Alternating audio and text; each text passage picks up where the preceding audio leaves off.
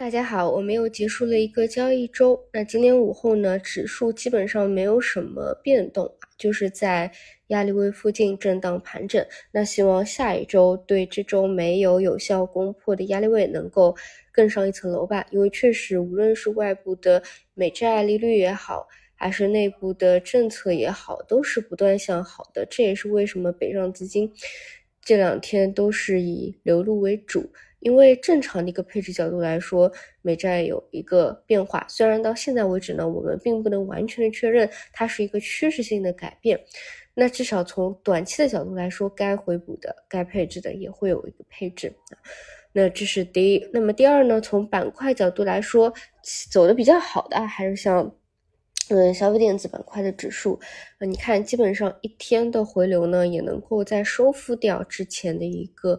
高点，那包括今天早晨科技项呢，依旧是平平无奇啊。今天午后呢，可能因为一些呃小作文的传播啊，又刺激起来了。昨天呢，很多批量的核按钮啊，但今天呢，都能够继续上攻。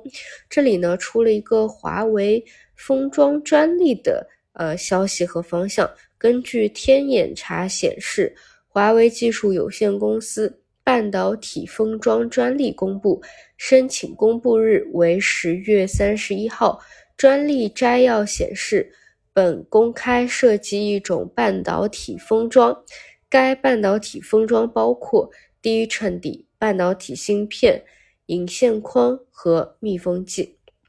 呃，所以这块呢，下午冲的比较高啊，就是先进封装和材料的一些细分方向，这个大家看涨幅榜靠前呢，应该能够看得到。呃，这这几块呢，呃，细分分支啊，你从板块指数的这样的一个位置来看啊，都是处于相对偏低位的。所以，如果这个方向啊继续发酵的话啊，也是有希望能够走出来的啊。作为一个华为的新的分支，好的，那么以上就是今天的市场情况，我们就下周再见，祝大家周末愉快。